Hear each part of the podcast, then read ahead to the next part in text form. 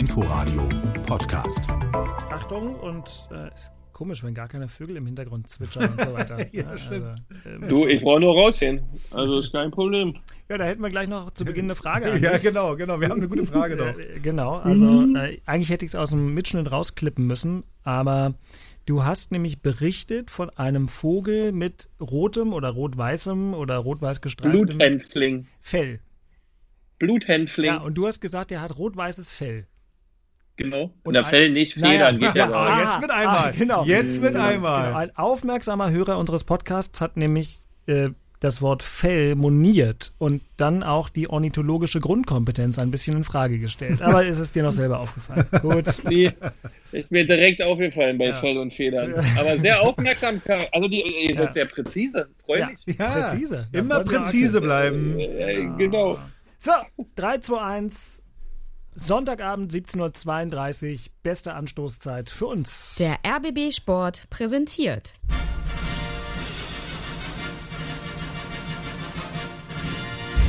Christian Beek und Axel Kruse in Hauptstadtderby, der Berliner Bundesliga-Podcast. Mit freundlicher Unterstützung von Inforadio vom RBB.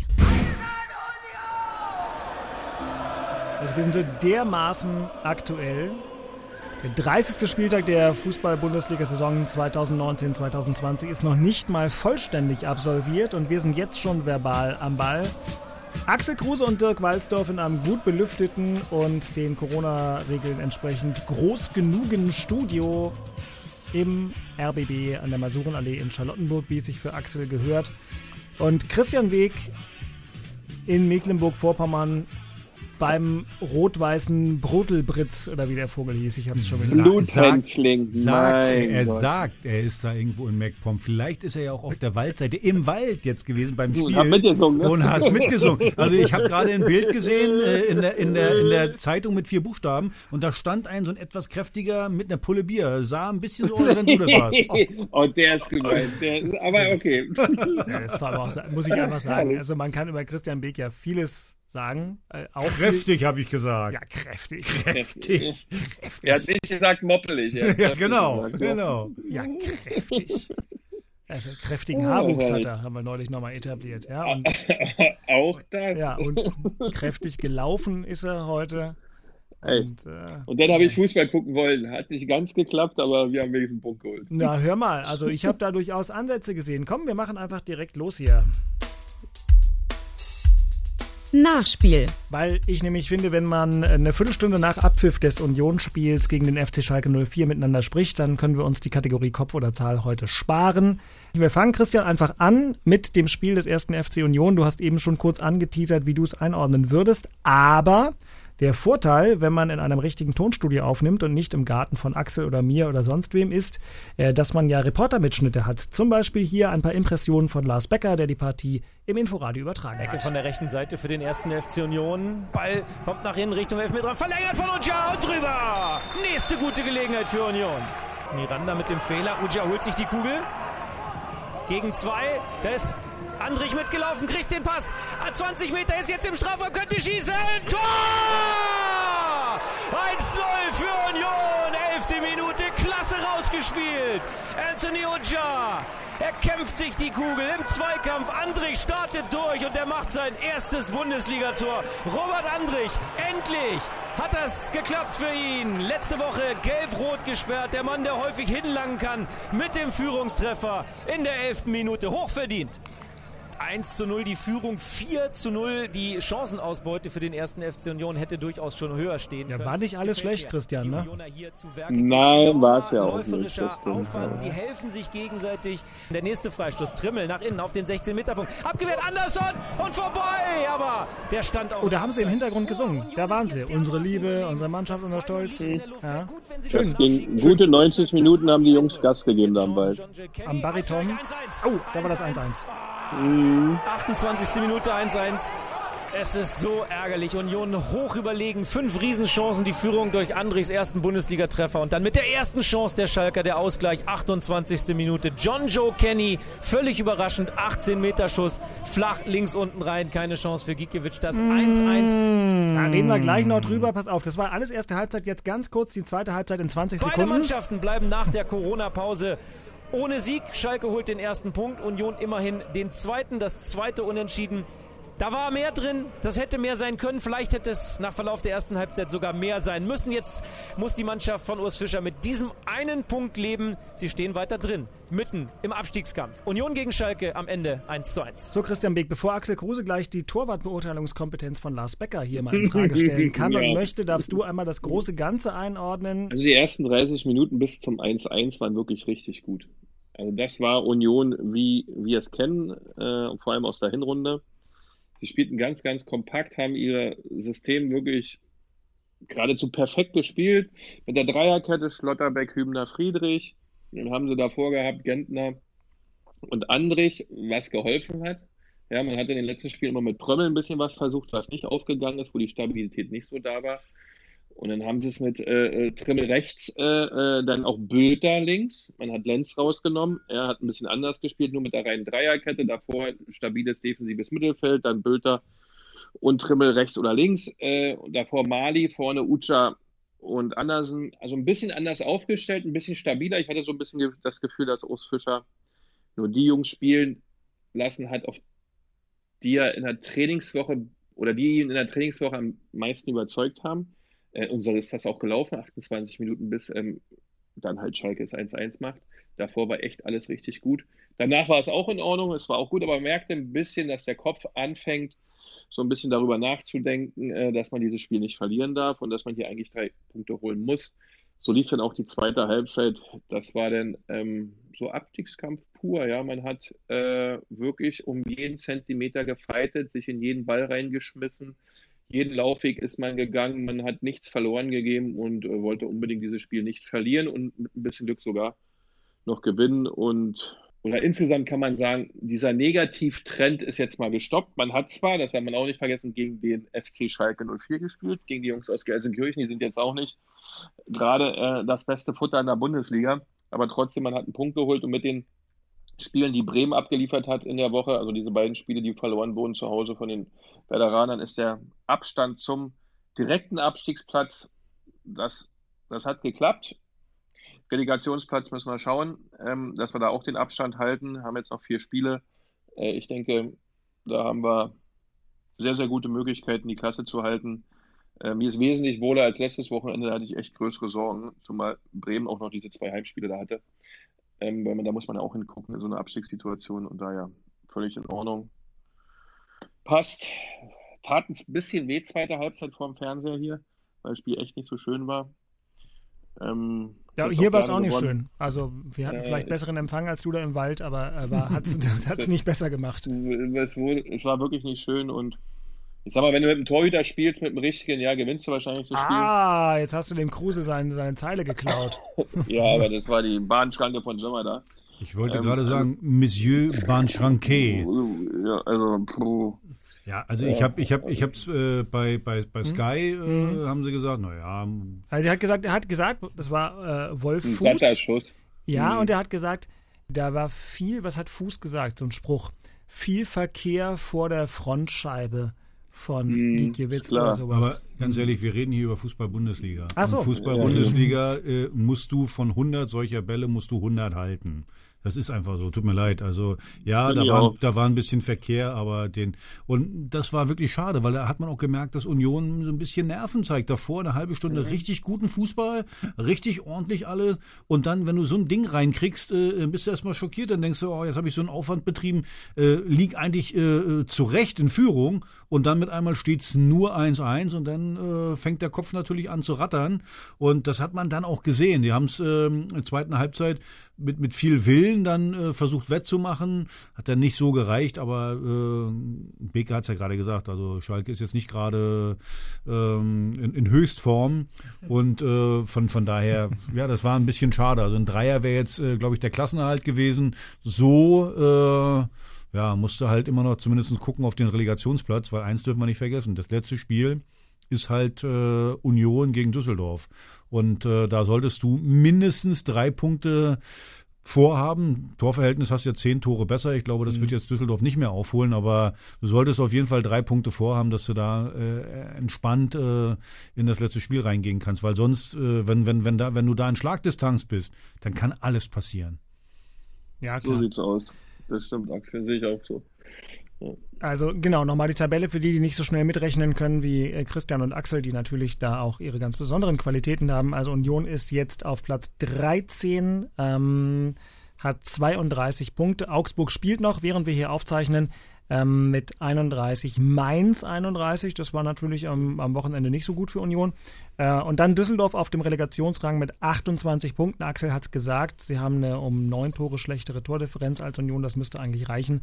Und Werder Bremen ich hatte ja gedacht, die kommen vielleicht nochmal. Ja, aber du musst dir mal eins mal ah. sagen. Deswegen, äh, du hast jetzt gerade nur Mainz, ja, Mainz war nicht gut für Union, mhm. aber die anderen Spiele alle, die sind ja perfekt gelaufen. Also Werder Bremen verliert zweimal zu Hause, macht also keinen Punkt, kommt nicht näher. Wenn die nur einmal gepunktet hätten, wären die schon oh. jetzt auf vier Punkte ran.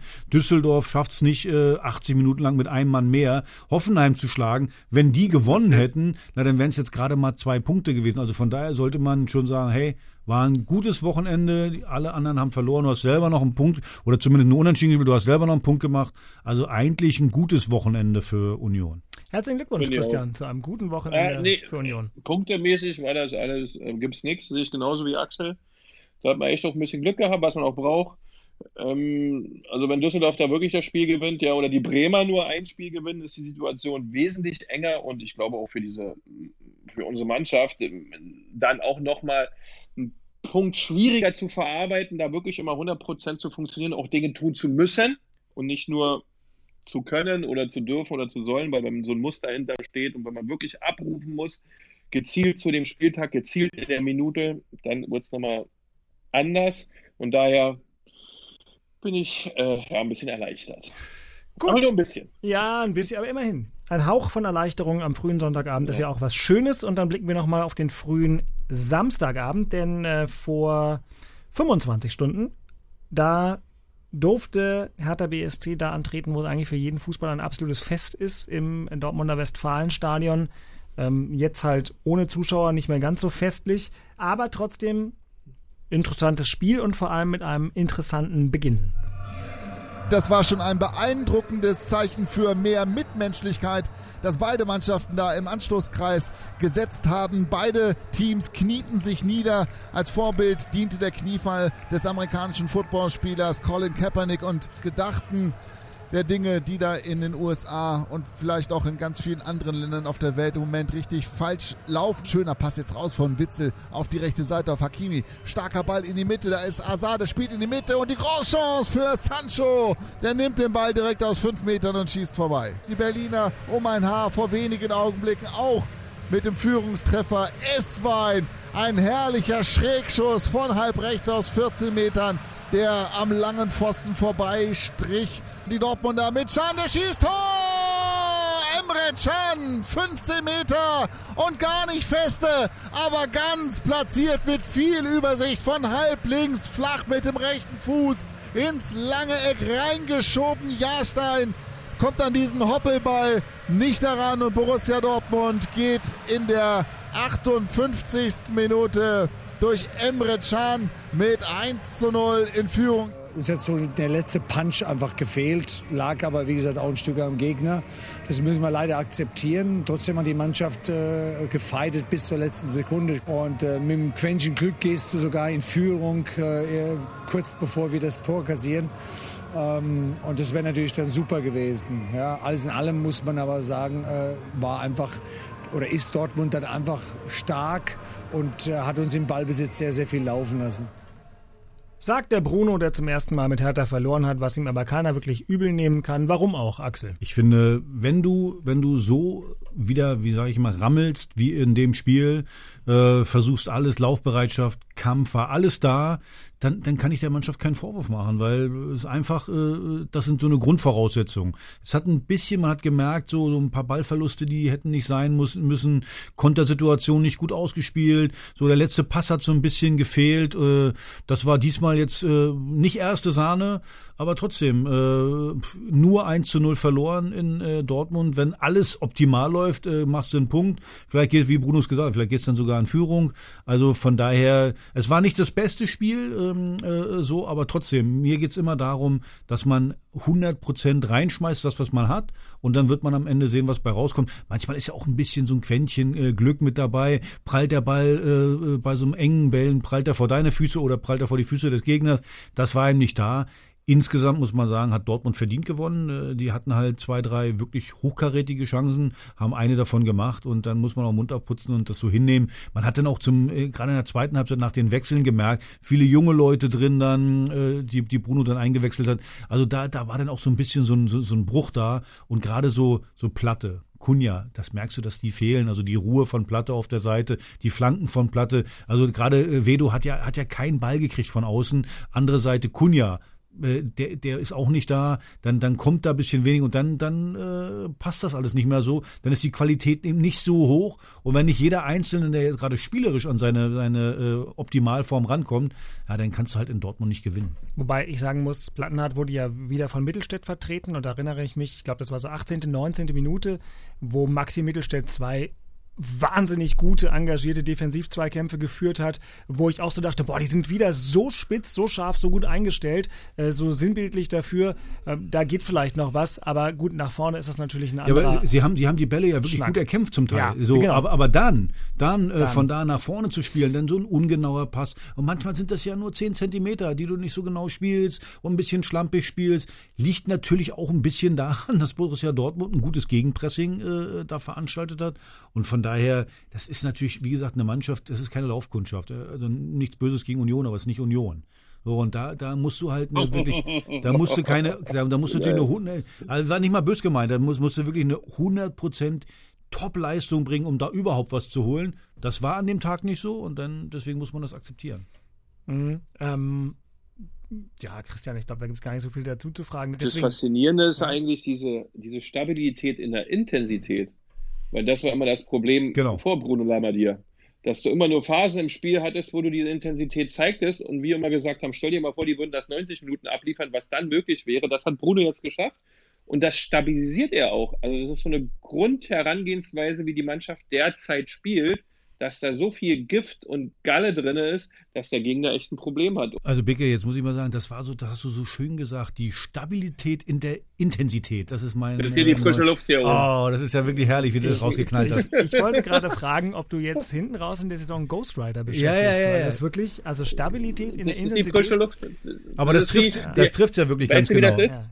Na? Weißt du, das ist wie wir damals in Cottbus mit der notwendigen, fairen Brutalität Fußballspiele gewonnen haben. Ja. Ist Gut. lange her. Ja, natürlich. Ja, ich. Heute wirst du dafür gesperrt. Richtig, heute, heute ist es eigentlich nur noch Brutalität. Das Fair wird heute vielleicht anders verhandelt. Ich habe noch eine Frage ähm, an euch beide, weil man wirklich über dieses Spiel am Ende auch nicht mehr sagen muss. Aber Borussia Dortmund, also gute Mannschaft, auch in diesem Moment eine bessere Mannschaft als Hertha BSC.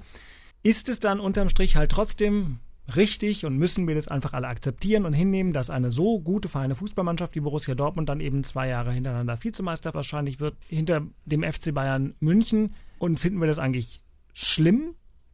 Oder ist es okay und wir sollen mal aufhören, uns aufzuregen? Es gibt ja immer diese schöne Geschichte, dass es äh, jetzt inzwischen eine Generation Grundschüler gibt, die sind auf der Welt und haben nichts anderes kennengelernt als äh, einen deutschen Meister FC Bayern. Ganz zum Anfang Ja. des Podcasts haben wir darüber mal gesprochen. Ja. So, und Die Älteren da werden ich, sich erinnern. Ja, und da habe ich ja mehrmals gesagt, das ist ja, es ist ein Problem des Wettbewerbs innerhalb der Liga. Wenn Bayern München und mittlerweile veröffentlichen, ver, veröffentlichen sie ja sogar ihre ähm, sag mal, Gehaltsstrukturen, äh, zum Teil, wie viel sie ausgeben für ihr Personal. Bayern München war, glaube ich, nagelt mich jetzt nicht fest, aber weit über 300 Millionen.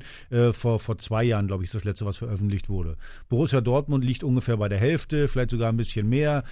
Ist immer je nachdem, wie man das äh, äh, berechnet. So, und das ist doch klar, dass äh, ein Spieler, also Bayern München hat immer den Erstzugriff auf einen Spieler äh, äh, auf dem Weltmarkt oder auf dem Markt, der für, für die Bundesliga interessant ist. Das ist einfach so. Und wenn man sich die Mannschaften mal anguckt, was Bayern München für äh, Personal hat, das sind alles fertige Spieler schon oder fast alles fertige Spieler. Borussia Dortmund hat viel Talent, hat äh, ja auch einige fertige, aber meistens richtig gute, talentierte Spieler. Und dass das dann über 34 Spieltage für Bayern München reicht, gerade noch wenn die so wie im Moment am Optimum spielen, ist das doch völlig normal. Und das wird sich auch nicht groß ändern, außer Bayern macht so viel Fehler, aber die kannst du eigentlich gar nicht machen. Dann wird das immer so sein, dass, also nicht Borussia Dortmund kann deutscher Meister werden, sondern Bayern München kann es versauen und Borussia Dortmund Meister werden lassen. Geld schießt da wesentlich besser und schöner und mehr Tore und holt dadurch mehr Punkte. Aber für die Gesellschaft, ja, für die jungen Menschen, die gerade mit Meistertitel der Bayern am Stück groß werden, ist das natürlich ein Drama. Ja, weil die sind so rot-weiß geprägt. Schwierig. Ne? Ja, schade. Wenn, wenn überhaupt übrigens. Ne, mir fällt ja immer wieder bei, bei wirklich jüngeren Menschen, also ich bin ja auch deutlich jünger als ihr, aber es gibt ja auch viele Leute, die sind noch jünger als ich. Ähm, ich habe mal vor ein paar Monaten im Urlaub mit ein paar Jungs, also wirklich Jungs, elf, zwölf, Fußball gespielt auf dem Dorffußballplatz. Und habe mir angeguckt, was die für Trikots anhatten und habe mit denen ein bisschen gequatscht. Wen findet ihr denn super? Da ja nur, nur internationale Vereine. Ne? Ja? Da, kommt, ja, da kamen überhaupt keine Bundesliga-Vereine.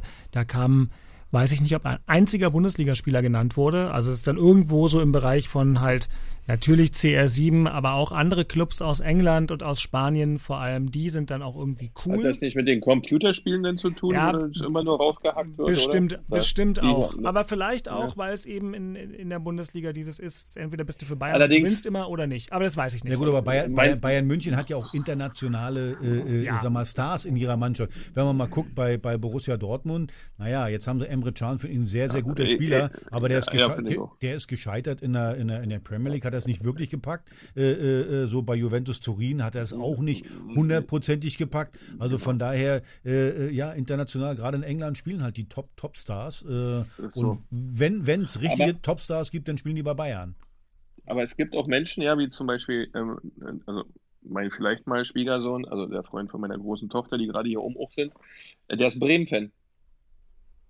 Ja, das, das, das, das ist ja auch, na gut, wobei in Bremen, Bremen Soweit ja, gibt es wirklich. Ja, das ist ja auch cool und äh, das ist ja auch special und Bremen an sich, da blutet einem ja als Berliner ein bisschen das Herz, als Berliner Fußballfan. Das ist natürlich alles anders und solche Städte gibt es, aber Bremen ist ja wirklich ein super Beispiel. Wenn Werder Bremen spielt, dann ist das das Thema in der Stadt, das interessiert jeden. Oder? Es gibt nichts anderes und äh, ne? das ist natürlich, das muss man einfach sagen, das ist der Vorteil und der Nachteil einer Mi- Millionenmetropole wie Berlin, egal ob jetzt Axels Verein spielt oder gar Christians Verein. Es gibt natürlich immer noch ganz, ganz, ganz viele Leute, denen ist es relativ Wumpe in Berlin. In Ja, Bremen aber- interessiert es Aber jeden. mich würde mal interessieren, pass auf, äh, Bayern München, äh, wenn man hier guckt, äh, Ja. wie machst du das mit deinem Sohn? So, weil es ist ja ganz schwer, also in meinem Umfeld, die haben auch viele kleine Kinder, die wollen alle äh, äh, Bayern-Fans sein. Äh, äh, da gibt es dann Eltern, die, die manche, die ergeben sich und manche arbeiten dagegen an. Also äh, ich Das finde, wär- wenn du in Berlin geboren wirst und rennst mit einem Bayern-Trikot rum, also bei meinem Sohn hätte es das nicht gegeben. Naja. Definitiv nicht. Mein, mein Sohn ist ja vier, der ist im Moment ein bisschen so wie unser Podcast tatsächlich. Der hat ein Hertha-T-Shirt, der hat ein Union-T-Shirt, das ist bei dem Tagesform, ähm, für wen er ist. Er hat ein Manuel Neuer-Trikot, aber er findet die Bayern im Moment trotzdem doof. Äh, seine Mutter bearbeitet ihn, dass er Dortmund bitte doof findet, weil äh, die jahrelang beruflich mit Schalke 04 zu tun hatte. Und äh, das ist dann ein bisschen Du schwierig. hast es nicht leicht zu Hause. Nee, aber wir sind da noch ein bisschen offen, aber wir reden auch von einem Vierjährigen, der manchmal auch fragt, ob Union heute gegen Deutschland spielt. Also da ist noch nicht alles ganz, ganz definitiv. Aber die Frage Nee, ist die haben völlig richtig. Ja, aber mich, mich interessiert das eigentlich. Ja, ist arbeitet, schwer. arbeitet man als Vater dagegen an? Und äh, äh, ja, ich finde, ich finde eben, nochmal, ich bleibe da, wenn du in Berlin finde, geboren ja. bist, jeder, das, das hat ja was, äh, wir, wir kommen ja alle her, das ist unsere Stadt. Ob ich nur Unioner bin oder Hertaner oder von mir ist auch TB, ist mir ja völlig wurscht. Aber ich finde, wie man Bayern-Fan sein kann, äh, das, das, das sagt ja auch viel aus. Mhm. Ah, Okay, die gewinnen immer, äh, wunderbar. Ja, ich, ich verstehe das schon. Wahrscheinlich möchte man im, im, im, in der Schule beliebt sein, weil alle sind Bayern-Fans, dann bin ich auch Bayern-Fan. Ich, ich habe keine Ahnung, wie man das als Eltern macht. Gibt man da einfach auf und sagt, was ist denn, wenn dein Sohn jetzt nach Hause kommt und Also, sagt, äh, ich möchte jetzt Bayern-Fan sein. Wir, äh, ich bin jetzt Bayern-Fan Also und mein Trikots. Vater, Ja, also mein Vater hat damals gesagt, mach ruhig. Und dann hing immer weiterhin Karl-Heinz Rummenigge über meinem Bett. Ich kann es nicht ändern, Männer, aber ich bin wirklich ein Bayern-Fan. So, jetzt seid ihr taub, ne? Oder Ja. Wir nicht müssen mal kurz, zugehört? kurz, kurz sagen. mal kurz ich, rausgehen. ich, Also- bin, ich bin übrigens Bayern inzwischen ähm, gegenüber ein bisschen neutral. Also Bayern, ich war auch ganz. Aber ich bin das schon immer. Ja. Ich kann es ja nicht verstecken, will ich auch gar nicht. Dirk, mach doch ganz schnell hier Ratschlag nach äh, Köpenick. ich will nach Hause. Ich muss nach Hause. Also wirklich, also Beke, also äh, Was äh, ich denn niemals? Seid niemals hätte ich dir sowas zugetraut, Aber- dass du so ein typischer Gewinner-Fan äh, bist. Was, also, Ey, das hätte wusste ich doch nicht. 1979 wusste Schon ich da musst du sowas nicht. Wissen. Mann, ich, das, da hatte ich gerade so Empfang gehabt, ich wusste gar nicht, wo die spielen, aber ich fand halt äh, ja, Bayern München und ich weiß das Foto von Karl-Heinz Rummenigge über mein Bett, ich weiß es noch wie heute, Ja, der war auch mein erster Lieblingsspieler, aber dann bin ich ja ganz schnell äh, auf die Torhüter gegangen. Deswegen habt ihr ja auch schon viel gelacht, war dann lange so. Ich habe ja auch, wenn ich Fußball gespielt habe, immer am Tor gespielt und mein erstes Idol war ganz mit weitem Abstand war Toni Schumacher. Ich kann euch Ah, seine, ich auch cool. kann euch seine Toni Adresse. Schumacher ich. Toni Schumacher, Krankenhausstraße 88 5030 Hürth. Da habe ich so viele Briefe. Ja, war so. Da habe ich so viele Briefe hingeschrieben. Ich habe als Zehnjähriger bei Toni Schumacher zu Hause geklingelt. Habe gesagt, hallo, ich bin der Dirk aus Berlin. Ehrlich? Ist der Toni zu Hause? Das war die Saison, wo er in Köln rausgeflogen ist äh, und nach Schalke gegangen ist. Dann durfte ich, habe ich einen Stapel Sachen zum Unterschreiben, unter anderem meine Toni Schumacher Star-Mappe, die ich selbst zusammengefertigt hatte, da gelassen. Nächsten Tag wiedergekommen, wieder geklingelt, war seine Frau, Marlies, damals seine Frau, hat die Tür aufgemacht, hat gesagt, du, der Toni liegt gerade in der Badewanne. aber, pass auf, aber, aber der hat mir was dagelassen, wenn, wenn du, falls du vorbeikommst. Dann ist die bei sich nochmal in den Flur gegangen und hat mir Kinder-Torwart-Handschuhe von Reusch, Toni Schumachers Werbepartner, Ja, ja, Reusch. geschenkt. Reusch, aber richtig stimmt. gute Handschuhe, mit denen ich auch immer gespielt habe. Richtig meine Größe damals, siebeneinhalb. Und 2006, vor der WM 2006, war Toni ZDF-Experte. Und da habe ich den ähm, im Potsdamer Platz, der war fürs ZDF Morgenmagazin da, getroffen und habe ein ganz langes Interview mit ihm geführt und habe ihm am Anfang diese Torwarthandschuhe gezeigt und habe gesagt, guck mal, die hast du mir vor, dann halt damals, naja, wann war das? 88. Nee. Ja, äh, hast du mir die geschenkt. Schönen Dank dafür. Konnte mich nie persönlich bedanken. Das war natürlich der beste Icebreaker, den ich jemals in Ja, einem klar, Interview du warst gleich. Ja, aber ganz klar. ehrlich, ist ja Weltklasse. Cool. Toni Schumacher, aber deswegen, Cool, ja. deswegen ist er ja auch der Tünn. Äh, Ich bin mit dem Nachtzug zum Abschiedsspiel gefahren. Ich Ja? hatte den nie live spielen sehen. Muss ich Leute, es geht, jetzt geht's hier gerade zu viel um mich, aber es ist einfach eine meiner schönsten Geschichten. War Ey, cool, ey, Idol meiner. Kindheit und da war ich dann halt so ein Teenager und meine Eltern wussten das ja auch und weil der eben rausgeflogen ist und weil ich damals noch zu klein war, um, ich meine, kannst du einem Neunjährigen nicht sagen, dann fliegst du mal nach Köln und gehst allein zum Fußball. Habe ich dann so mit 10, 11 gemacht. Aber dann bin ich mit, dem- also bin ich zu seinem Abschiedsspiel nach Köln gefahren und wahrscheinlich war am nächsten Tag Schule, bin ich im Nachtzug zurückgefahren. Aber das war schön, das war der Tünn, habe ich ihn einmal gesehen. also wenn du dann äh, erster Respekt. FC Köln-Fan geworden wärst, hätte ich das jetzt absolut nachvollziehen können. Bin ich ja auch, weil als Torwart, um es nur rund zu kriegen, war ja dann der kuriose Zufall, dass ja sein Ersatztorwart in Köln wurde ja dann auch noch sein Nachfolger in der Nationalmannschaft Ja. mit Bodo Ilgner, der wurde Der ja ist ja Weltmeister. geworden. Weltmeister, Ja, da kannst du genau. auch nicht wirklich meckern und er hat Pierre Barski aus Berlin Huckepack getragen Ja, nach dem da Finale, was seine größte Leistung war im. Finale. Also Ike Hessler ohne Berliner dabei Genau. gewesen. Naja, also das war das äh, und deswegen war ich da zu dem Zeitpunkt wirklich kein Bayern-Fan. Äh, und wie ich das mit meinem Sohn handhabe, das werden wir dann, sagen wir mal, in der siebten Toi, oder toi, achten Äh, Saison dieses aber, Podcasts aber, rausfinden. aber wahrscheinlich geht es äh, bei, da wirklich um Beliebtheit, oder?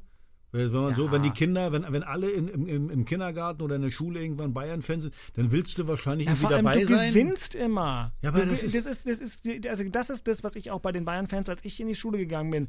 Klar, wenn die dann, wenn du Bayern-Fan bist, kommst du jeden Montag in die Schule und sagst, ja, meine haben aber gewonnen. Ja, aber das macht Ja, doch keinen Spaß. Weil ich will auch mal, das musst du als Eltern musst du das den Kindern beibringen. Es ist nicht immer nur gewinnen. Eben.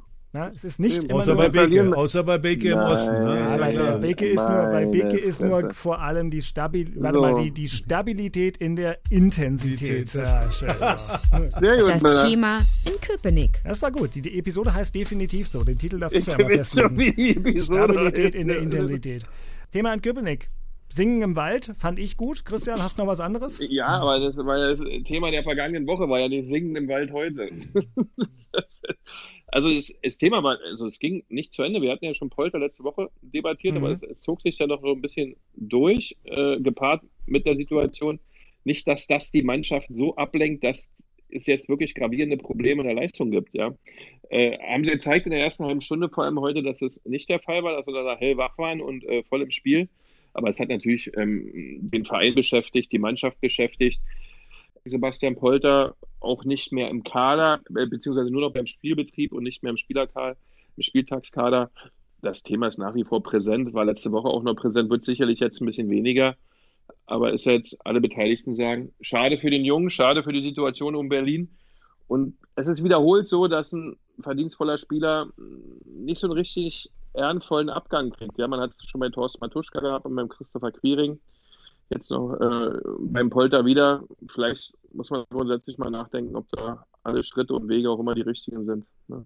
Aber ich dachte heute auch erst eine halbe Stunde. Ich habe darüber ja auch nochmal nachgedacht, über das, was wir letzte Woche besprochen mhm. haben und was ihr so als These in den Raum gestellt habt habt. Und ich hatte so den Eindruck, wer so spielt wie die in der ersten halben Stunde, der hat eine intakte Mannschaft. Aber, aber ich sag dir, das ist oft so, also äh, übrigens auch, wenn du total im Abstiegskampf drin bist, die, äh, der, der Beginn des Spiels ist nie das Problem.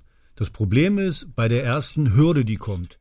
Da ist immer das Problem, weil du gehst rein, der Trainer hat dich eingestellt, so meistens, wenn, wenn das auch so funktioniert, wie der Trainer gesagt hat, da hat, hat man ja auch gesehen, das lief dann auch gut. Mhm. Also das Problem ist übrigens in jeder Mannschaft so, ist immer die erste Hürde. Und wenn du da drüber stolperst, äh, so wie dann das 1-1, mhm. dann kann es ganz schnell kippen und dann hat man eben auch gesehen, dann, äh, äh, du denkst dann bestimmt nicht an das Thema jetzt, äh, ob äh, wegen Polter, so ist es nicht. Aber äh, da versteckt man sich dann mal schneller, dann kommt vielleicht der eine oder andere, der, der sonst sagt, hey Männer, wir müssen jetzt das machen, wir müssen das machen, der versteckt sich dann auch eher. also ja, das, das. Ja, dann kommt die, das ist natürlich so ein Thema Polter nicht alleine. Ne? Das sind dann viele Themen, die du, wenn genau. die zu negativ sind in der gesamten Woche, ja, dann, dann ist es nicht so leicht, so eine Backpfeife oder so eine Hürde auch zu überstehen. Ja, dann wird so eine Hürde schon mal zum größeren Problem. Aber es haben sie trotzdem gut gemacht heute, ja. Ja, ja 1 -1, ne? und, und, ich fand halt, Lars Becker hat es auch in der Reportage im Inforadio gut gesagt. Der hat gesagt, das ist wieder das alte Union. Mhm. Und den ja. Eindruck hatte ich auch. Und wenn wir es einfach vergleichen, die letzten drei Spiele davor, da gab es ja so eine erste halbe Stunde gar nicht. Auch gegen nee. Mainz haben diesen Glückspunkt geholt und ähm, äh, gegen, gegen Hertha und nach Mainz war es gegen Gladbach, da waren sie chancenlos. Äh, das war doch. Gladbach war nur die 20 Minuten in der zweiten Halbzeit, war es ein bisschen besser, ja. aber da war auch nach dem ersten, äh, nach dem ersten schon vorbei. Gegentor war es auch schon wieder vorbei. Ja. aber gut, gegen Hertha ist ja keine Schande. Also da 4 zu 0 nur, nur zu verlieren, also, oh. keine, also bitte, also dass du das Thema jetzt aufmachst hier, also das verstehe ich jetzt das nicht. Das Thema in Charlottenburg. Ich war, äh, ah ja, stark. Willst du das singen von mir aus äh, hier? Das Thema in Charlottenburg. Aber das Schöne ist ja, dass Axel es letzte Woche verkackt hat mit Verlaub, weil er ja jetzt eigentlich immer sagen wollte Derby-Sieg und dann hat er es vergessen und hat gleich über was Wichtiges gesprochen. Du kannst jetzt sagen, das Thema ist der Derby-Sieg, dann haben wir es naja, uns. das wollte ich gerade sagen. Also es ist ja nur, das weiß ja jeder jetzt, hat ja auch wieder mitgekriegt, das Hauptthema, Hauptthema ja. in Charlottenburg ja. ist natürlich der Derby-Sieg, also 4 zu 0. Ich zeige ich, ich zeig das auch nochmal an, so äh, 4 zu 0. Schön. Ist klar. Christian ähm, ärgert sich, dass er heute nicht mit im Studio ist. Der ist jetzt schon ein paar Wochen her, ne? aber schön, dass ihr immer noch feiert. Ja, ja. In Ordnung. Nur zu. Ja, Gab ja auch nichts zu feiern, neun Monate. das stimmt halt. Aber das wird bleiben, Beke, das wird bleiben. So, die Saison war durchwachsen, hin und her, viel Theater, aber ja. bei mir im Kopf wird bleiben dieses 4 zu 0. Natürlich. Ja, genau. natürlich. Bis zum nächsten Derby natürlich. Bin mir 100% so. Aber Axel hat noch was anderes Wertvolles, zumindest sieht er so aus. Habe ich noch was anderes Wertvolles? Ich weiß, ich wollte dir gerade attestieren, dass du eine fantastische Denkerpose hier an den Tag legst. Ja, ich, ich dachte, jetzt kommt was ich, Gewichtiges. Ich, ich überlege ja gerade. Ich habe was für dich. Hast du was? Was? Naja, nee, aber weil ich es interessant fand und weil ich damit auch mich wieder der Ahnungslosigkeit selbst überführen muss. Ich habe ja ähm, bei der lustigen Unterhaltung in diesem kleinen Gärtchen, die wir neulich hatten, nochmal sehr in stark. In deinem Park. Ja, im Schloss. Wie auch immer. Ich habe einen Garten, du hast einen Park. Wie auch immer. Also auf diesem Plastikmöbel, auf dem ich gesessen habe, was es tatsächlich ist. Da ging ich ja noch davon aus, dass das mit Europa was klappen kann. Ich glaube, das kann man nach dem Spieltag lassen. Also du kannst noch versuchen, äh, Platz 7, eventuell reicht ja Platz 7, wenn Bayern München ähm, äh, den Pokal gewinnt oder Leverkusen. Aber es sind auch schon äh, fünf Punkte jetzt, nee, doch fünf Punkte bis zu Hoffenheim und bei dem Programm jetzt äh, Frankfurt, Freiburg, dann noch Leverkusen und äh, Gladbach. Also da musst du schon optimal spielen, dass das äh, äh, ja so funktioniert. Aber wie gesagt, aufgeben ist nicht. Äh, und ich glaube trotzdem, Bruno schielt immer noch dahin. Da bin ich mir ganz sicher. Ja. Weil ja, fünf Punkte hört sich jetzt erstmal viel an. Aber ja, die nächsten beiden Spiele allein, wenn du sechs Punkte machst und äh, Hoffenheim macht vielleicht ein, äh, dann bist du schon mal punktgleich. Also schauen wir mal, was da passiert. Ja, du, wenn sonst nichts ist, wenn alles nur Friede, Freude, ähm, Honigkuchen ist, ist ja auch gut. Ja, also mir fällt jetzt da nichts Besonderes ein. Nee. Da war auch nichts so, ne? Also es kam und man hat Luke Bacchio hat das Spiel gehört, verpennt, ne? aber das ist kein Thema. Das ist ein Nahkarte im Spiel, der war wirklich schlecht. Ja, Bruno die, gesagt. Beine, die beiden hier mit ihrer Gehirnerschütterung geht es ihnen eigentlich wieder besser. Ah, was denn da, Also, du ja. Insider? Platte, glaube ich, sollte wieder dabei sein Mhm. beim nächsten Spiel. Aber gut, er hat ja natürlich auch nicht so hart trainiert. Äh, Ja. äh, so, Kunja war ja ein bisschen mehr, ne? Ja, ja, ja, ja. Also jetzt, das, ne? das weiß ich jetzt auch nicht Was so heißt genau. denn das? Das hast du letzte Woche schon so angedeutet. Also ich meine ein bisschen mehr. Ist das denn eine schwerere Gehirnerschütterung oder was? Naja, Kunja hat die in den letzten äh, Monaten hatte der Mhm. äh, oder in einem Jahr glaube ich drei Stück oder so. In Leipzig hat er eine, Mhm. dann hat er zwei jetzt bei Hertha gehabt. Wie gesagt, das ist alles ein bisschen, da muss man wirklich aufpassen bei solchen Sachen.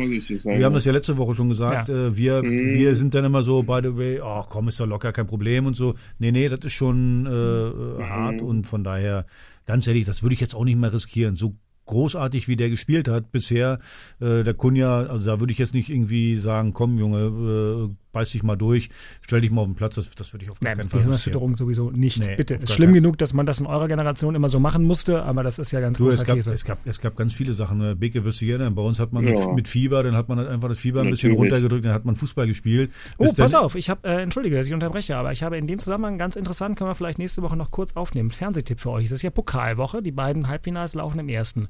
Und am Dienstagabend, das werden ja nun noch einige unserer Hörer mitkriegen, Dienstagabend nach dem Live-Spiel, unser Kollege Hajo Seppelt, der deutsche Dopingpapst, der ist ja hier aus Berlin, ein Kollege von uns, ähm, war auch früher nur beim RBB und ist jetzt immer noch, arbeitet mit uns zusammen. Der hat einen Film gemacht über Schmerzmittel im Fußball. Und zwar quer durch die Ligen in Deutschland euch wird da nicht manches nicht so überraschen, aber ist schon spannend, das mal zu sehen, wenn man da auch nie so drin gesteckt hat. Das ist dann ja auch der elementare Unterschied zwischen euch und zwischen uns. Irgendwann drängt sich natürlich die Frage auf, wenn ich tausend Schmerzmittel nehme, ist es dann eigentlich Doping? Aber sozusagen, also das, was ihr gerade gesagt habt, was Fußballer in verschiedenen Ligen bereit sind, mit ihrem Körper zu machen und auszuhalten, nur um dieses nächste Spiel zu machen, wenn einem das mal so gebündelt dargestellt gestellt wird, das ist schon krass. Ja, aber du musst ja, du musst ja eins mal sagen. Äh, äh, erstmal, Also, also nach dem Halbfinale Dienstagabend 22:45 im ersten. Ich will es einfach sagen, vielleicht reden wir nächste Woche kurz drüber. ja, ich werde es mir auf jeden Fall angucken. Aber weil du es gerade eben gesagt hast, du darfst eben nicht vergessen, Fußballprofi, äh, äh, es gibt eine ganze Menge Geld dafür. Und äh, ich Ja. kann jetzt nicht einfach sagen, äh, weil ich irgendwo Schmerzen habe, ich gehe jetzt mal nach Hause und ich spiele jetzt nicht. Also das ist im Preis mit drin einfach. Und weil dann kannst du mich gar nicht mehr spielen, weil 34 Spieltage plus die Spieltage im DFB-Pokal, manche Champions League und so, da kommst du dann mal auf 50 Spiele. Naja, wenn du da jede Verletzung auskurierst, dann bist du wahrscheinlich am Ende bei 10 Spielen. Äh, das, das geht halt nicht. Und aber ich glaube, heute ist das alles ein bisschen weniger geworden. Zu unserer Zeit, äh, Beke, unterbrich mich, wenn ich was Falsches sage, also gerade Schmerztabletten, äh, ja, das war gang und gäbe. Also sonst hätte ich manchmal auch nicht spielen können. Viel schlimmer ist eigentlich äh, äh, noch so sch schmerzstillende Spritzen. Wenn du wenn du nicht laufen kannst, dann kriegst du halt eine Spritze in den Knöchel. Also ich habe äh, äh, sechs Wochen lang mit Leistenbruch gespielt, äh, mit Spritzen dann, äh, bis ich nachher gar nicht mehr laufen konnte. Äh, so ja, das ist dann, wie gesagt, aber ich bin da kein Held oder so, das ist einfach normal gewesen. Und ich wurde auch, glaube ich, von, von den Mitspielern, ja, wurde es auch verlangt zu sagen, hey Junge, komm, lass uns, äh, versuch alles, um zu spielen. Wie gesagt, das war kein Doping. Nee, nee, nee, Absolut. das Ich hab- geht, ich aber, aber trotzdem. Ist Also halt, ich- ne, aber die Frage ist, wo ist die Grenzüberschreitung? Ne? Äh, Genau, das Klar. ist das die entscheidende Frage, aber es, es gab am Ende keine Grenzen, weil du hast einfach alles dafür getan, auf dem Platz zu stehen. Ja, ich habe auch anderthalb Jahre mit zwei Leistenbrüchen gespielt. Wenn heute das jemand erzählt, ich hatte links und rechts Leistenbruch, der, der sagt ja einer, wie, was hast du gemacht? Und dann bin ich dann, bis ich dann da wirklich nicht mehr gehen konnte gerade, äh, weil der Bauchmuskel so durch war und alles wehgetan hat, war ich dann in Bogenhausen, habe mir das an einem Tag beide Seiten operieren lassen, an einem Tag beide Seiten und stand 14 Tage später wieder auf dem Trainingsplatz. Äh, das geht Und- alles. und Ede äh, Geier- ob das und gesund Ede. Geier- Bei, hat bei, bei, gesagt, bei ja. Frau Dr. Muscher weg, oder? Richtig, bei Frau Dr. Muscherweg, korrekt. Und ich war, war nicht bei Ede Geil, war bei Hansa Rostock Trainer bei Frank Pahlsdorf. Oh. Ähm, also das, das hat jetzt, das war so in unserer Zeit, ja. Also Diclofenac war der bester Freund oder Ibuprofen und äh, wenn du halt Probleme hatte, ein paar Schwellungen oder ein bisschen was dick gelaufen ist, dann hast du das Zeug geschluckt. Äh, zum Schluss habe ich dann nur noch Zöpfchen genommen, weil mein Magen durch war. Aber deswegen, ich habe ich hab ja heute auch extreme Probleme mit dem Magen. So, und Das ist der Grund, wenn du so viel gefressen hast, ist das Nee, ein ja, klar, ist das doch logisch. Ja. Und äh, von Ja. daher, es hat dir ja auch keiner gesagt, jetzt was das für. Langzeitfolgen hat. Genau. Und ganz ehrlich, ich mache da auch gar keinen Vorwurf. Ich habe das freiwillig Nö. gemacht. Ich wollte das machen, weil, weil, ganz ehrlich, wenn auch ein Trainer kommt und sagt, Mensch, Junge, komm, du musst spielen. Es ist ja dann auch so ein bisschen, wenn man ist, fühlt sich dann auch geehrt und äh, man muss dann sagen, hey, klar, für den Trainer, fürs Team mache ich das. Ja, und und nochmal, äh, äh, also wie gesagt, es ist im Preis mit drin. Also äh, man ist ja auch durch Profifußball in der sozialen Leiter so weit nach oben gestiegen. Äh, das ist dann mit drin und dann muss ich mir die Frage stellen, äh, ist es mir das wert? Wenn nicht, dann muss ich nach Hause gehen. Ja, so ja, sieht's ja. aus. Aber ich bin trotzdem Das froh, muss man dass selbst entscheiden. Ja, Ja. Äh, hier das Thema Maloxan, ja. Also ich habe mehr Maloxan-Tüten geschluckt als alle anderen in ihrem ganzen Leben. Weil ich permanent Sodbrennen hatte. Ich bin aber trotzdem froh, das will ich einfach nochmal sagen, weil ihr das jetzt auch so sagt, ist im Preis mit drin und so weiter. Ich bin aber trotzdem froh, dass wir jetzt hier zu dritt übereinkommen können, dass es gut ist, dass ein Kunja jetzt eben nicht Absolut. spielt. Absolut. Und dass es äh, richtig ist, dass es dort heute eine, ein bisschen auch eine andere Art der Fürsorge für die Spieler Es gibt. gibt auch andere Möglichkeiten. also- äh, la- Ja, ganz das genau. darf man jetzt nicht Ja. vergessen. Man hat eine andere Therapie, man hat Osteopathen am Start, die werden in der Woche dreimal mit Blut abgenommen, nach Entzündungswerten und wird kontrolliert und Hü und Ho. Das gab es früher nicht so in der Tiefe. Gab es nicht. Ja, vor allem gerade, was Ja, ich vorhin erzählt habe, mit, äh, wenn du Grippe hattest oder Ja. irgendwie äh, hohes Ja. Fieber, äh, dann gab es Ja. ja irgendwann Todesfälle, äh, äh, wo dann welche Herzklappe war äh, angegriffen und so. Also die, und dann hat man äh, nachher die Ärzte auch täglich äh, beim Training dabei gehabt, wie, wie Beke gerade gesagt hat, Kontrollen und so. Und dann hat man das halt nicht mehr gemacht, weil ich meine 39 Fieber und mit einmal hast du nur noch 37, weil alles drunter gedrückt wird und spielst dann ein Bundesligaspiel. Ist na klar, äh, ist das nicht gesund. Also wenn ich das gewusst hätte, äh, Hätte äh, ich was- nie gemacht, ich hätte das so oft gemacht. Ja, ja, genau, hätte ich es auch Äh, nicht gemacht, immer aber bei ja. Oktober, November, die Wetterwechselzeit, war so grundsätzlich, dass es einen Infekt gab. Paracetamol rein, zwei Saunagänge, hast die Daumen gedrückt, dass du kein Fieber gekriegt hast und wenn du Fieber hattest, na, dann bist du halt zum Training trotzdem gegangen. Ja, und, So das, und da sind halt die Ärzte wichtig, ne? dass die Ärzte Ja. eben äh, äh, äh, ihren Job gut Heute nicht machen. mehr Im, naja, und vor allem ihren Job im Sinne des Ja. Spielers machen und nicht im Sinne des Vereins. Genau, und den Spieler halt auch, auch am Ende immer noch. Das hat Blick- sich komplett gedreht. Ja, hoffentlich. Also äh, es gibt schon noch, ich bin wirklich überrascht. Wie gesagt, ich hatte die Möglichkeit, diesen Film schon zu sehen, wie viele ähm, Anknüpfungspunkte es da noch gibt, aber eure Zeit war bestimmt schlimmer. Und ähm, interessant ist auch, wie das dann. In den unteren Ligen, Dirk, Ah, dritte, ja. vierte, Ah, fünfte ja. Liga, da Ja, ist ja. das gar Genau. nicht. Da ist ja die medizinische Versorgung ja nicht wie in der aber da hast du trotzdem auch Liga. Druck und Ehrgeiz und wir Ach, wissen, dass zum Beispiel Spieler in der vierten Liga, die leben Ja, auch davon. Ja? Die sind auch Profis. Oberhausen, Rot-Weiß Essen, Offenbach, die verdienen alle gutes Geld, ja. Ja, aber nur, wenn sie Äh, spielen. Das, Das, Mediz- Ja, ja. genau, ist die- eben auch noch, die- ne, nur wenn sie spielen. Also Die jedenfalls, medizinische Versorgung ist ganz anders, ja. Ja. In der vierten als in der ersten Liga. Und so-. Schlittert man gelegentlich mit euch beiden Kapitänen dann doch in Gewässer, die äh, gar nicht auf der eigentlichen Seekarte der Unterhaltung lagen und trotzdem äh, einen äh, Blick auf die ein oder andere einsame Insel freigelegt haben. Vielen Dank dafür, das fand ich sehr spannend und wie gesagt, äh, Dienstagabend 22.45 im ersten Pillenkick heißt die Doku von Hajo Seppelt cool. und seinen Leuten. Kann man ruhig mal gucken und dann auch danach weiter drüber reden. Aber wir müssen hier weiter äh, auf der Seekarte und gucken, Unioner der Woche. ob denn Kapitän Beek noch irgendjemand am Meeresgrund ausfindig gemacht hat. Ja, ich muss, ähm, ähm, äh, ich, ich, ich wähle heute mal den Christian Arbeit, ähm, weil dieses ganze äh, Thema Sebastian Polter, Gehaltsverzicht, Gehaltsstundung, ist wirklich nicht leicht. Gerade in so einer prekären sportlichen Situation hätte daraus noch viel, viel, viel mehr entstehen können in der medialen Welt draußen.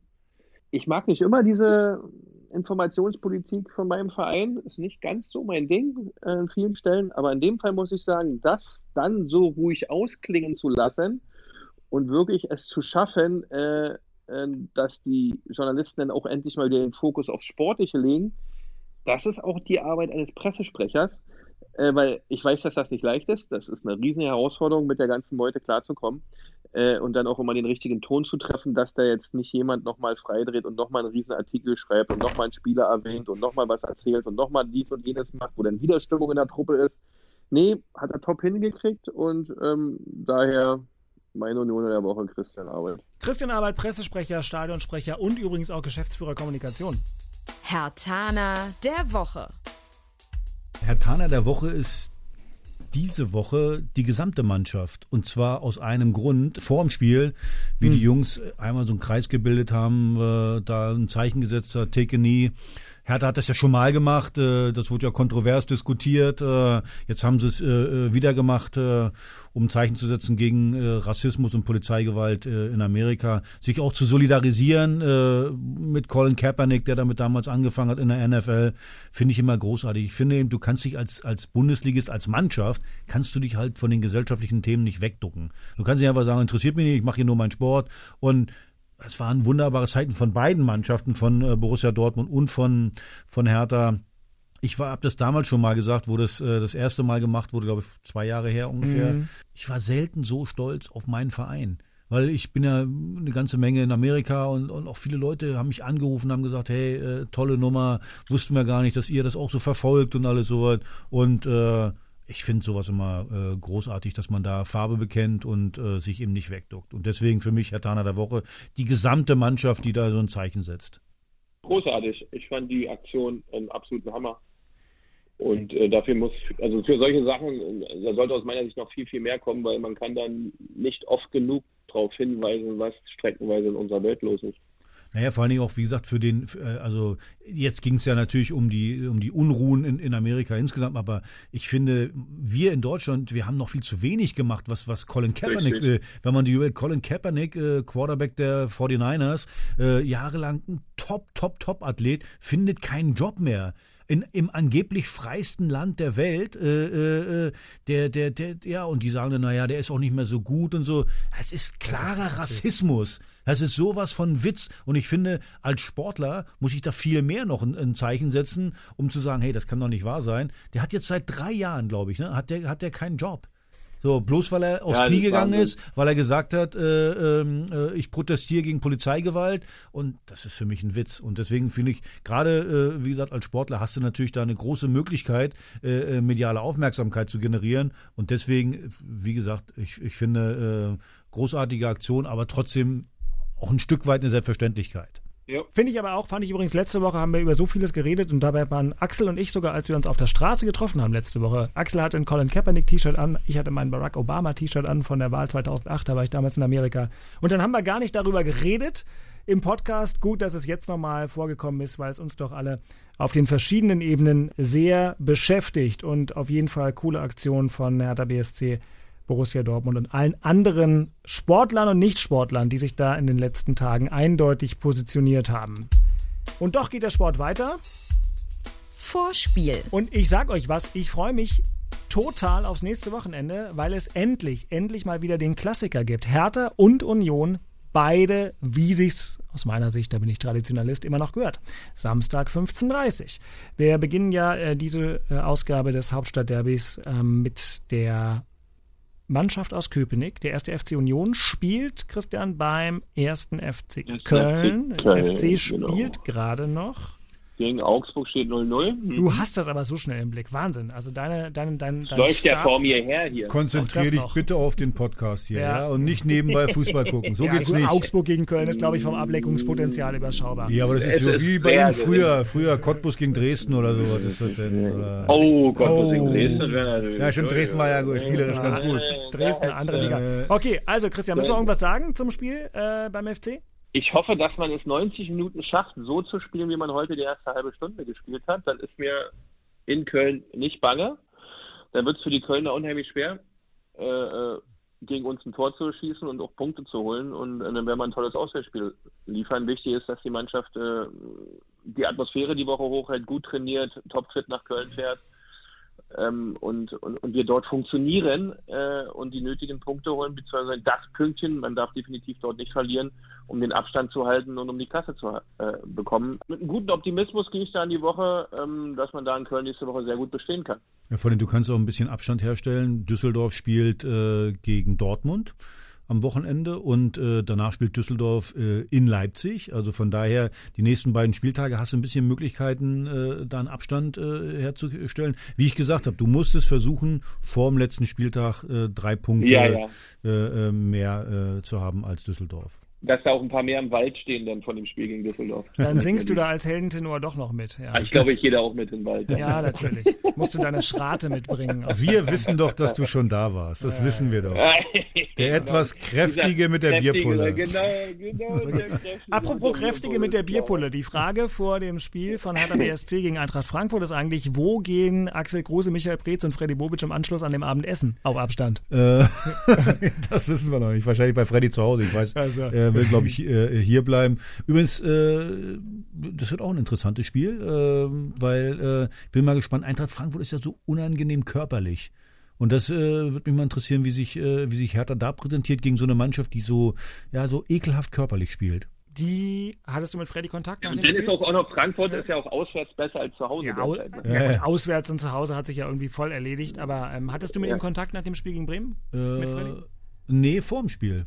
Ah, okay, weil das war natürlich noch tight. Jetzt kann man sagen, 35 Punkte. Also betrachten die sich als durch oder haben die noch ein bisschen Druck? Äh, nee, die sind durch. 35 ja. Punkte holt keiner mehr. Düsseldorf bräuchte sieben Punkte aus den letzten vier Spielen. Ja. Wie sollen die das machen? Also das und außerdem sind dazwischen ja noch zu viele. Augsburg ist noch dazwischen, Union ist noch dazwischen. Aber also, dann kann das ja so ein richtig geiles Spiel werden, wie es oft erst am 33. Spieltag oder so gibt, wo du so ein, so ein schnuffiges 4 zu 2, 5 zu 3, weil eigentlich beide Teams Vollstoff geben könnten.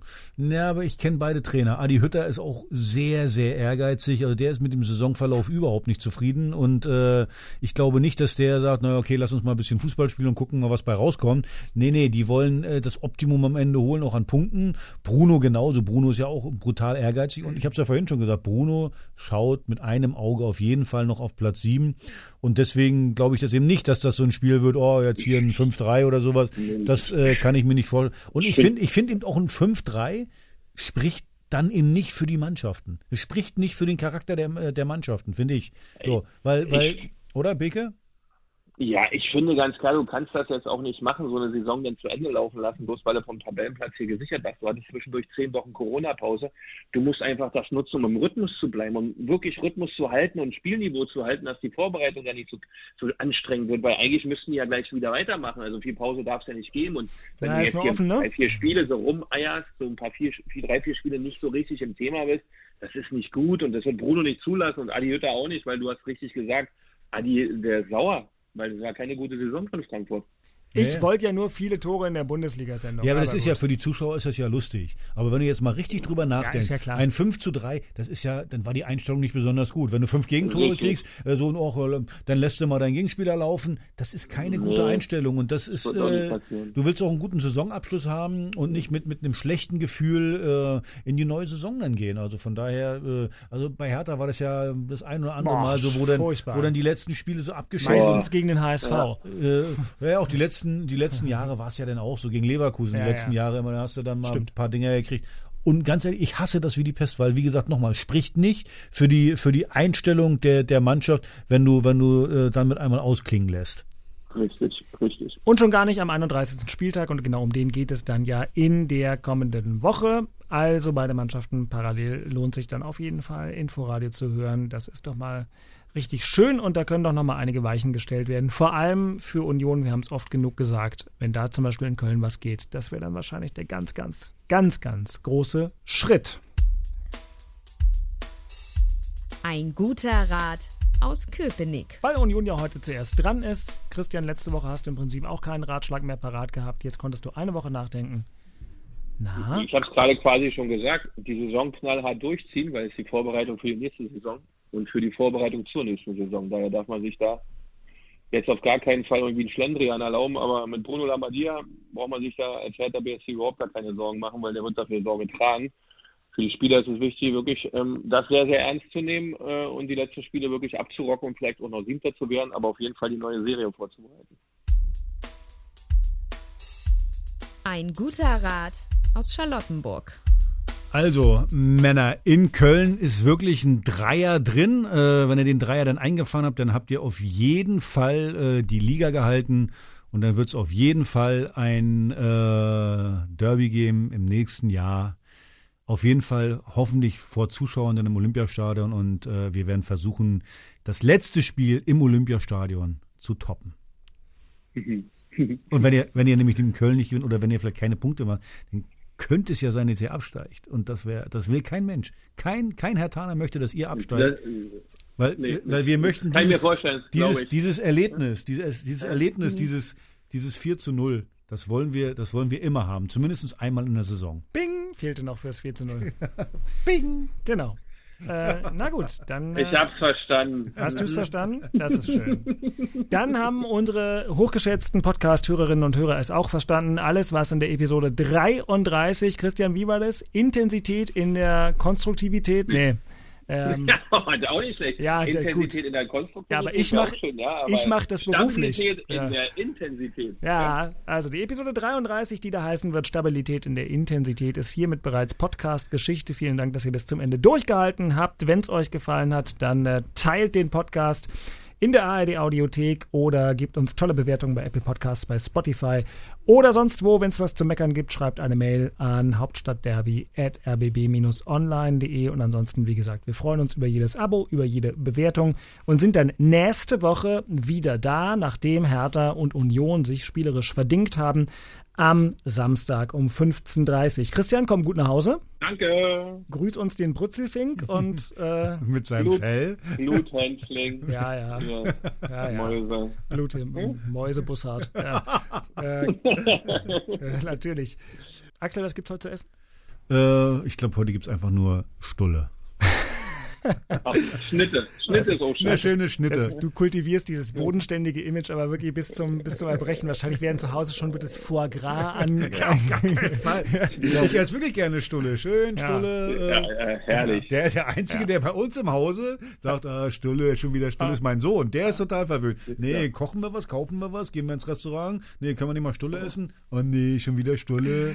Mensch, Paul, danke fürs Zuhören. War für dich auch eine schöne Woche, ich bin mir sicher. Christian, Axel, danke und macht's gut, Leute. Tschüss. Tschüss. Das waren Christian Beek und Axel Kruse in Hauptstadtderby, der Berliner Bundesliga-Podcast. Eine Produktion vom RBB Sport mit freundlicher Unterstützung von Inforadio, dem einzigen Radioprogramm in der Hauptstadt, das bei jedem Bundesligaspiel live dabei ist. Inforadio Podcast.